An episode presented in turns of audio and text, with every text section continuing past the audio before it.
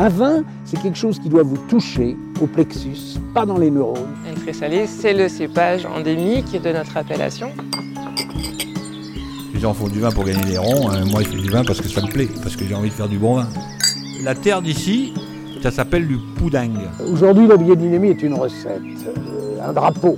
En fait, c'est une démarche.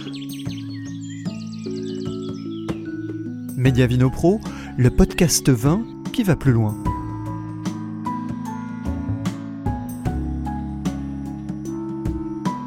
Depuis tout petit, Timothée Strubel souhaite avoir les pieds dans la terre. C'est aujourd'hui à travers la vigne qu'il concrétise ce rêve d'enfance. Un vigneron paysan qui expérimente une nouvelle voie depuis son installation en 2001 dans la montagne de Reims, celle des coteaux champenois. Timothée Strubel, le vigneron champenois tranquille. Timothée, bonjour, on est au, au cœur de vos vignes, Oui, c'est ça. à Villers-Alran, c'est comme ça, je prononce bien? Donc on est dans la, dans la montagne de, de Reims, Montagne de Reims. et vous êtes installé ici, vous nous disiez tout à l'heure, depuis 2001. Ouais, c'est ça, depuis 20 ans. Ben, je remontais de Bourgogne, où j'ai fait un BTS Vitiono à, à Beaune. Et puis j'ai eu la- la- l'opportunité, la, chance de pouvoir euh, récupérer quelques, quelques petits bouts de, de vignes euh, ici en Champagne. Une, une belle histoire qui, qui a commencé il y a 20 ans.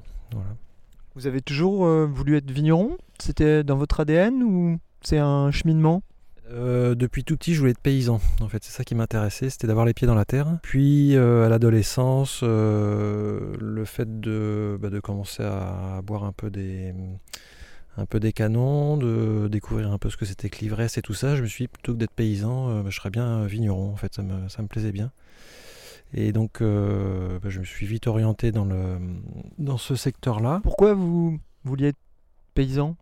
Euh, Qu'est-ce qui vous attirait dans, dans ce type de métier? De par votre famille, vous n'aviez pas un ancrage, euh, vous n'aviez pas de ferme, vos parents n'avaient pas une exploitation ou autre? avait, euh, mon, mon père était un peu agriculteur le dimanche aussi, il travaillait dans un bureau la semaine, mais il avait, il y avait, il y avait des chevaux, il y avait des poules, il y avait, il y a deux trois tracteurs à la maison pour le week-end, pour s'amuser. Donc mon père nous a transmis un peu tout ça.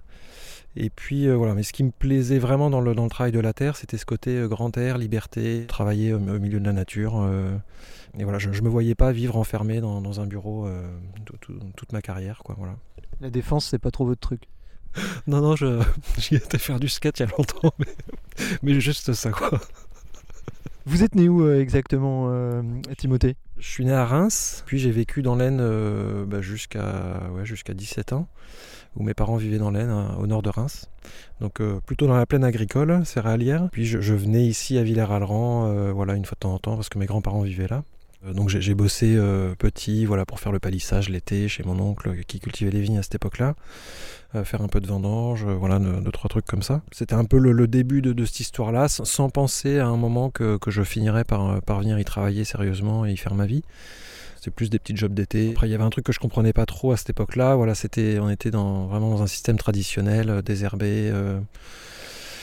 Euh, les kilos étaient vendus, euh, les kilos de raisin étaient vendus euh, au négoce. Donc pour moi, il n'y avait pas forcément, c'était pas ce métier-là que je voulais faire. Moi, moi je voulais vraiment cultiver, cultiver les vignes, mais, le, derrière, ce qui m'intéressait, c'était surtout de, transformer la matière première et de d'aller jusqu'au bout du, circuit, c'est-à-dire de faire du vin, quoi. Et cette, ce regard-là, cette idée-là, vous l'avez eu très rapidement? Je pense que c'était, ben voilà, c'est arrivé au moment de l'adolescence, quand, j'ai dé- décidé d'être plutôt vigneron que, que, que paysan euh, dans mon esprit. C'était évident que je, je ferais du vin si jamais j'arrivais à devenir vigneron. Et puis après, j'ai eu vraiment la chance en Bourgogne euh, pendant, pendant ma formation d'avoir des, des profs en fait qui nous ont vachement ouverts sur, sur la viticulture biologique. Euh, C'était des mecs qui étaient déjà passionnés à cette époque-là et qui nous ont fait rencontrer, donc il y a, il y a pratiquement 25 ans, qui nous ont fait rencontrer les, quelques, les quelques mecs en bio en Bourgogne. Alors c'était qui il y a 25 ans? Parce qu'aujourd'hui, le, bio, évidemment, euh, c'est quelque chose qui, qui fonctionne, qui se déploie, pas le plus largement en Champagne d'ailleurs, pour des raisons, des raisons de climat aussi. Euh, c'était, c'était qui les vignerons il y a 25 ans? Alors je me rappelle d'un nom, c'était euh, Montchauvet. Montchauvet, euh, je crois que c'était Nantou. C'est un des mecs qu'on a été voir. Après les autres, je me rappelle plus. Voilà, c'est des noms qui m'ont pas marqué, j'ai oublié. Euh, mais voilà, on a, on a rencontré quelques, quelques types comme ça, euh, qui, qui passaient un peu pour des rigolos à l'époque, mais qui étaient déjà euh, convaincus de, de, de- de ce qui- de ce qu'ils mettaient en place. Quoi. Et vous, ça, vous a convaincu tout de suite, euh, si j'ai bien compris? Ouais, ouais, parce qu'en fait, on en a beaucoup parlé euh, bah, en classe, en, viticulture, en œnologie. Enfin, on avait ces deux profs-là en, en œno qui étaient, vraiment euh, euh, hyper convaincus de, cette manière de, travailler. Et donc moi, en sortant de, en sortant de l'école, de mon BTS, je me suis dit, enfin si je suis vigneron un jour, enfin c'est évident que ça sera en bio et pas autrement, quoi. Vous êtes en Champagne aujourd'hui. Est-ce que vous avez imaginé un jour euh, vous installer ailleurs que dans cette région? Euh, oui, parce qu'en fait, je m'imaginais pas du tout pouvoir m'installer en Champagne au départ. C'était plutôt l'Ardèche, euh, voire le Beaujolais, euh, parce que parce que c'était des, endroits où c'était encore accessible. Voilà, je, me serais bien vu aussi, voilà, en Ardèche, un peu en montagne, voire en Auvergne. Et puis, bah, du coup, les, choses se sont faites autrement, puisque j'ai eu l'opportunité de, de venir ici, quoi. Et alors comment ça s'est passé? Parce que je pense que beaucoup de gens aimeraient euh, s'installer en Champagne. La réalité est un petit peu plus compliquée. Euh, par quel biais vous êtes passé pour arriver à vous installer ici pour le coup? Bah, c'était des vignes familiales, donc euh, qui, voilà, par, dire d'héritage en héritage, c'était des vignes qui appartenaient à mes oncles et tantes, à des cousins, et donc il y a une petite partie de la famille qui m'a qui m'a fait confiance au moment où les, vignes se sont rendues disponibles, et donc ils m'ont loué le- leurs vignes, euh, et ça m'a permis de, de- démarrer euh, avec euh, avec un peu de un peu de, enfin voilà, quelques parcelles, et puis et puis d'avoir une vision à moyen terme voilà, sur, sur des, des, bureaux, des beaux ruraux qui me, voilà, qui me permettaient de pouvoir m'installer sérieusement sur, en, en pouvant regarder l'avenir. quoi. Ça a été compliqué de, je sais pas, peut-être de convaincre votre famille de vous installer et en plus avec la démarche que vous évoquiez euh, juste avant, une démarche euh, plutôt en, agriculture euh, biologique. Est-ce qu'il y avait encore, il y a une vingtaine d'années, des foyers de résistance même en interne dans votre famille? Ou est-ce que c'est quelque chose qui, était naturel que vous avez pu expliquer très facilement? Euh, non, ça n'a pas été simple. euh, ça n'a pas été simple bah, parce que c'était un peu le. À cette époque-là, il y a 20 ans, on était quand même un peu dans le balbutiement de. de voilà, d'une espèce de transformation culturelle. À l'époque, les, désherbants étaient encore utilisés. On était encore dans des. Voilà, puis il y, a- un gros décalage de génération. Donc, euh, les, les- ma maison clétante aujourd'hui, c'est tous des gens qui ont, voilà, qui ont 70 ans, 70, 80 ans. Donc, ils ont été un peu convaincus par la manière de, de, faire euh, de l'époque, de la génération du dessus. Et donc, le, le fait que je laisse de l'herbe dans les vignes, que je produise un peu moins, euh, au début, ça a été compliqué pour eux, ça leur a fait peur. Euh, il a fallu les rassurer, euh, ça, ça suffisait pas forcément. Et je dirais qu'aujourd'hui, il y a une bonne partie de mes propriétaires qui sont, pas, sans être convaincus, mais qui comprennent aussi que les, les choses changent et que, et que je n'étais pas complètement à côté de la plaque. Euh, Il y, en a- il y en a quelques autres qui comprennent toujours pas bah, parce que ça les intéresse pas, ça les dépasse. euh, et, après, voilà, cha- chacun, euh, cha- chacun euh, réfléchit un peu à sa manière. Euh, mais globalement, voilà, ça, ça a été. J'ai un peu ramé pendant, pendant plus de dix ans pour, euh, pour convaincre? Pour convaincre et en même temps voilà j'étais protégé aussi par mes baux et, tant qu'il j'allais dire tant que je pouvais payer mes loyers en temps et en heure euh, il n'y a, a pas de possibilité qui me, qui retire les vignes pour une raison ou une autre. Donc, j'ai aussi euh, voilà j'ai un caractère assez fort où quand, j'ai décidé quelque chose j'assume. Et du coup ça j'ai- jamais fait de concession. J'ai toujours été jusqu'au bout de ce que je voulais faire en me disant le, ce qui compte c'est que je, je paye mes loyers et que et ça me permet d'avoir la paix quoi. Voilà des, loyers euh, en Champagne sur un hectare de vigne, ça coûte combien à louer au, sens large, hein, peut-être pas que chez vous, mais du- du- d'une manière plus générale, ça se loue à combien un hectare de vigne en Champagne? Bah, on est en- entre 15 et 25 000 euros suivant les années à l'hectare. Mm. Donc c'est une charge euh, assez importante. Donc euh, voilà, on n'a pas beaucoup beaucoup le droit à l'erreur. Mais c'est la condition pour, bah, pour pouvoir les cultiver. Et voilà, c'est comme ça. Donc vous avez repris des vignes euh, il y a une, vingtaine d'années qui étaient euh, euh, au niveau culturel, c'était en, en conventionnel, j'imagine? Oui, oui, y a, sans, critiquer le- les prédécesseurs, mais quand j'ai récupéré les vignes, voilà, il n'y a, pas d'herbe qui a poussé pendant deux ou trois ans. Quoi. Mm. Parce que c'était gorgé de, désherbants et, et, puis les, vignes étaient, étaient conduites pour, pour produire beaucoup de raisins. Quoi. Voilà. C'était la, c'était la manière de travailler de, de cette époque-là. Ça a beaucoup, enfin, j'ai beaucoup modifié tout ça. Les, vignes ont une, une période, euh, voilà, ça, enfin, ça a duré euh, une petite dizaine d'années où, les vignes ont, on, subit ce, changement culturel aussi, avec des, bah, des, grosses baisses de rendement, euh, un réenracinement plus profond. Euh. mais aujourd'hui, voilà, je, suis hyper, hyper content d'avoir été jusqu'au bout du truc, parce qu'aujourd'hui, j'estime que j'ai des beaux raisins qui, qui, finissent par faire des, des vins pas trop dégueux. Quoi. Donc là, est-ce que vous pouvez nous expliquer un petit peu le, le paysage qu'on voit? On est vraiment au cœur de, de, votre vigne En fait, la, particularité de ce, petit terroir de Villers-Alran, c'est que c'est très accidenté, qu'on a des sols très différents, tout, en étant à peu près au même endroit. Voilà, la, particularité de mon petit vignoble, en fait, c'est qu'il y a, voilà, j'ai trois terroirs différents sur trois expositions différentes. Donc des argiles exposées au nord, des sables exposés au sud, et on est euh, voilà, sur des limons légers avec de la craie tout de suite en dessous, euh, plutôt exposé à l'est. Et donc tout ça au même endroit, c'est un peu un trésor de guerre parce que ça, ça, permet de, bah, d'avoir au même endroit des, typicités euh, très différentes entre les, cépages, les sols, euh, les, les, expositions, et, de, d'avoir, euh, d'avoir des, voilà, des, vins très différents d'une parcelle à l'autre, tout en étant à, moins d'un kilomètre de, diamètre. donc c'est, c'est, c'est assez énorme. quoi. Donc tout est d'un seul tenant au niveau de vos vignes, mais avec des spécificités terroirs euh, vraiment propres. Ouais, alors c'est pas d'un seul tenant, en fait voilà 3 hectares, euh, un peu plus de 3 hectares de, surface là pour mon petit domaine, et euh, voilà j'ai 15 parcelles. mais en gros, j'ai 3 îlots d'un hectare à peu près, quoi, avec bah, voilà, parfois des voisins, parfois pas de voisins. j'ai pas des, j'ai pas des parcelles énormes, énormes, mais voilà, j'ai 3 îlots bien, bien défini en termes de, sol et d'exposition. De. Vous avez replanté un petit peu depuis que vous êtes arrivé ou vous c'est les vignes dont vous avez entre guillemets hérité, enfin que vous avez pu reprendre quand vous avez repris le domaine? Alors j'ai replanté quelques vignes. En fait, j'ai démarré avec euh, voilà deux hectares et demi et j'ai replanté euh, un petit peu moins d'un hectare. Euh, sur, sur des, sols qui étaient, qui étaient vierges depuis, euh, depuis des décennies. Et aujourd'hui, voilà, ce qui m'intéresse, c'est surtout de pouvoir garder. En fait, j'ai, voilà, la, particularité du, de mon vignoble, c'est, que j'ai un hectare de pinot meunier qui a été planté en 1964. C'est rare aujourd'hui, je pense, euh, ce genre de configuration à l'échelle de la Champagne. Il y a peu de vieilles vignes en Champagne, objectivement. Il y, en a, voilà, il y en a vraiment quelques-unes, mais en général, voilà, au bout de, 35-40 ans, on, arrache les vignes parce qu'elles produisent pas assez. Et pour moi, aujourd'hui, c'est vraiment essentiel d'essayer de les préserver de, et de continuer à les, à les cultiver pour qu'elles donnent ce qu'elles ont à donner parce que c'est hyper intéressant. Quoi.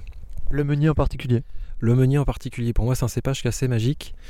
Et du coup, par rapport au, au coteau, tu fais partie de ceux qui en font depuis un moment des coteaux champenois oui, alors le voilà, premier, premier millésime de coteau, c'était 2004 sur des, sur des pinots noirs. Voilà, je suis arrivé avec une approche plutôt bourguignonne en fait euh, il y, a 20 ans. Voilà, c'était vraiment quelque chose qui m'intéressait de, pouvoir faire des vins tranquilles en Champagne ou ailleurs, mais voilà, puisque j'étais en Champagne euh, et qu'il y avait des vignes et qu'il y avait du raisin, euh, l'idée c'était quand même de, de, pouvoir faire des tranquilles. Donc sans trop savoir ce que ça allait donner, voilà, donc j'ai essayé un peu en 2004 sur, euh, sur un fût, hein, donc euh, l'équivalent de 300 bouteilles. Et puis euh, j'ai pas eu forcément de, de bons retours à ce moment-là. Les, les gens comprenaient pas ce que je faisais en fait. Pourquoi tu t'emmerdes à faire des, à faire des vins tranquilles en Champagne? Enfin c'est n'importe quoi. Donc j'ai arrêté quelques années et puis, et puis je m'y suis remis en, 2014, bah, donc pratiquement dix ans après. Au départ, plus pour faire des canons pour les vendanges, voilà. Donc rien de rien de déclaré au départ. Enfin, l'idée c'était pas forcément de les vendre au départ, c'était surtout d'avoir des voilà, d'avoir des bouteilles à boire pendant les vendanges euh, plutôt que d'acheter des, vins d'ailleurs. Et, puis finalement, bah, comme c'était euh, plutôt pas mal, bah, du coup j'ai commencé à en produire et à en vendre euh, à partir de 2014 et là je me suis plus arrêté. Quoi. Voilà. Et donc en essayant... Bah, des rouges au départ, une année où les, blancs étaient chouettes, enfin les, meuniers étaient chouettes pour faire des blancs aussi, j'ai fait des blancs, j'ai fait des rosettes saignées, enfin et aujourd'hui, voilà, c'est quelque chose qui m'intéresse vraiment. Euh, alors surtout sur le meunier, euh, voilà, d'avoir des rouges, des blancs. Euh, voilà, de, je suis encore en pleine expérimentation. J'ai besoin de comprendre, j'ai besoin de, de, voir jusqu'où le meunier peut aller, par exemple au niveau des maturités. Où je, voilà, en, 2000, en 2020, voilà, j'ai rentré des meuniers à, plus de 15 degrés.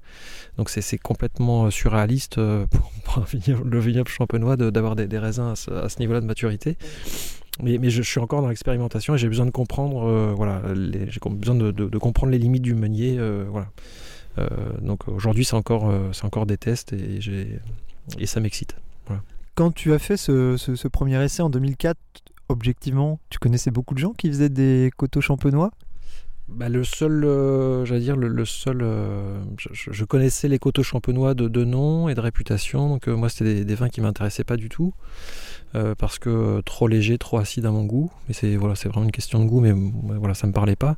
Et du coup, l'idée c'était vraiment de, bah, de, vinifier avec, mon approche bourguignonne euh, et, d'aller chercher un peu de concentration, de, maturité et tout ça. Donc à l'époque, non, à l'époque, je crois qu'il à part- quelques, quelques maisons qui faisaient des coteaux.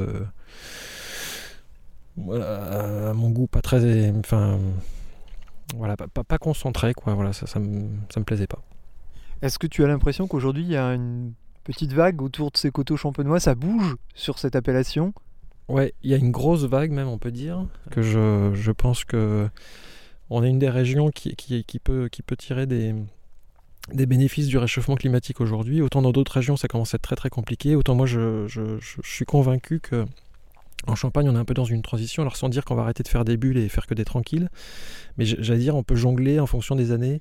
Euh, voilà, des années où il y a des grosses maturités, on, peut peut-être se. Enfin, c'est un petit peu comme ça que je fonctionne aujourd'hui. C'est de les- les années où on a des, euh, des années très solaires et tout ça, bah, plutôt que de, chercher à accueillir des raisins pas mûrs euh, mi-août, euh, se dire bah voilà tout va bien, on a, un, bel état sanitaire et tout ça, on, on prolonge, euh, on prolonge les maturités et on, va plutôt chercher à vinifier des blancs ou des rouges, sans chercher l'effervescence et, du coup l'acidité des raisins au départ. Ton public sur ces, ces coteaux champenois que tu vinifies donc en blanc et en, enfin, ou en rouge et en blanc dans l'ordre? Oui. Parce que si on fait des coteaux rouges, je pense que ceux qui font des blancs sont encore moins nombreux. Ça, j'ai aucune, euh, aucune idée de. Enfin, j'ai du mal à quantifier après, voilà, dans, dans tous les. Dans tous les copains champenois qui s'y, qui s'y essayent, euh, j'ai l'impression que voilà, ça, ça part un peu euh, dans tous les sens, mais c'est pas du tout péjoratif, au contraire. Enfin, je trouve qu'il y y a un gros mouvement d'expérimentation aujourd'hui sur, sur ces vins-là. Mais à la fois en rouge et à la fois en blanc, je pense. Il y a encore tout à faire euh, parce, qu'on n'est pas très nombreux, mais on, l'est de plus en plus. Il y a, plein de. toute une génération là, qui, est- en train de, prendre ça à bras le corps. Et voilà, je pense qu'on est tous en train d'être un peu des, des- acteurs de ce changement et de dire voilà, en Champagne, il n'y a pas que la bulle, on n'est pas que sur l'acidité, euh, il y a aussi. euh, il se passe aussi des choses. Une toute petite parenthèse, mais je suis retombé sur des sur des vieux écrits euh, donc qui datent de 1400, euh, 1425 où on, où on parlait de voilà, pour parler de Villers-Alran on parlait de des coteaux de Villers-Alran qui étaient réputés pour leur vin rouge voilà et donc ça c'est, c'est- ça m'a aussi conforté dans, dans ma démarche d'aujourd'hui enfin de, de me dire mais merde enfin s'il y a 600 ans euh, on parlait des, des vins rouges de Villers-Alran c'était pas pour rien quoi Retour aux sources. Ouais. Toi, au niveau de ton domaine, ça représente euh, des volumes limités. euh, De toute façon, ton domaine ne fait pas 200 hectares non plus, donc euh, forcément. Mais les, les coteaux, ça représente quoi dans, à l'échelle de ton domaine? Alors jusqu'à, j'ai pris un gros virage en fait en 2018 parce que bah, parce que 2018 était une année assez exceptionnelle. Euh, jusqu'à 2018, c'était euh, ouais, c'était euh, c'était 5% de la production en, en vin tranquille. Euh, 2018, c'était 40% de la production et 2020, c'est 80%. Tu délaisses la bulle? Je j'ai besoin de j'ai besoin de changement. Et puis non, enfin voilà, mais après c'est aussi euh, 2018, c'était une année très particulière, voilà sur les maturités. Eu envie d'essayer plein de choses. Et 2020, c'était pas du tout comme 2018, mais pareil avec des belles maturités, de la concentration dans les raisins. Et je me suis dit putain, je je veux pas je veux pas passer à côté. J'ai vraiment envie de, me concentrer euh, euh, sur les tranquilles euh, en 2020. Alors peut-être que 2021 sera différent, que je me rabattrai plus sur les champagnes parce que le, parce que le climat euh, l'aura décidé. Mais aujourd'hui, j'ai vraiment envie de me, de me dire, euh, enfin, j'ai vraiment envie de me sentir libre en fait de faire les vins que j'ai envie de faire euh, par rapport à ce qui se passe euh, une année donnée, quoi. Il y a très peu de chiffres qui courent sur les coteaux champenois, même au niveau du, du CIVC. Objectivement, quelqu'un qui fait 80% de sa production en coteaux champenois, c'est un cas d'école. Je crois que ça n'existe pas dans la vraie vie en fait. Même les copains qui, qui s'y intéressent vraiment de près, euh, non, on n'est pas à 80%. Je pense que j'ai été peut-être un, un petit peu loin, mais parce que, parce j'ai envie d'aller sur ce terrain-là. C'est vraiment, moi, c'est vraiment ce qui m'anime, c'est ce qui me plaît.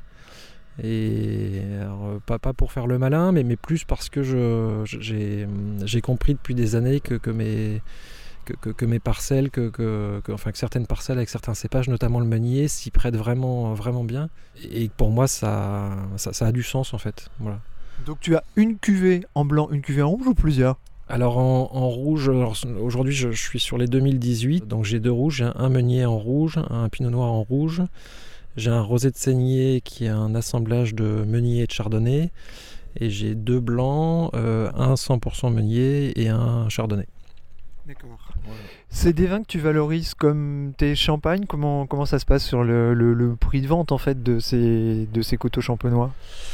Bah aujourd'hui, je dirais que en termes de valorisation, je vends mes coteaux plus chers que mes champagnes euh, pour la simple raison que euh, on n'est pas du tout sur les mêmes rendements et que si je veux garder un, entre guillemets une, rentabilité euh, sur mes vignes, ça, ça se fait, enfin voilà, ça a un prix et, du coup, bah, on a des, j'ai des prix de vente qui sont qui sont assez euh, qui, voilà, qui, sont plus élevés que sur les, sur les champagnes parce que euh, parce qu'on fait, on fait deux trois fois moins de rendement dedans. Quoi. Pour toi, euh, est-ce qu'il y a, dirais, je dirais aujourd'hui, un domaine un peu étalon? Peut-être toi, hein, mais tu le diras pas. Au niveau des coteaux champenois aujourd'hui, est-ce qu'il y, a vraiment des domaines qui pour toi impriment quelque chose de, singulier? Puis comment tu... Ça serait quoi ce style d'ailleurs des coteaux champenois par rapport à d'autres régions voisines évidemment? Alors là, ça fait plusieurs questions en même temps. On va essayer d'y aller par étapes. Aujourd'hui, je ne suis pas convaincu qu'il y ait euh, un, ayatollah des, coteaux champenois. Je pense qu'on est, on, est plusieurs à bosser, euh, euh, chacun à notre, niveau. dessus. Ouais, donc je pense qu'il n'y a, pas un mec qui fait mieux que les autres. On est, on est, on est nombreux à, s'essayer, à, sortir des belles choses. Ça, c'était la première question. Et après, oui, au niveau de la typicité des coteaux champenois, on peut quand même parler de euh, je pense qu'il y a une notion de finesse qui est hyper intéressante. Euh, enfin, moi, c'est ce que je retrouve un peu dans, mes vins, c'est qu'à la fois on peut avoir des concentrations de fous furieux, euh, de la gourmandise, voilà, avec beaucoup beaucoup de matière, et en même temps de rester sur, sur de la finesse, sur de la légèreté.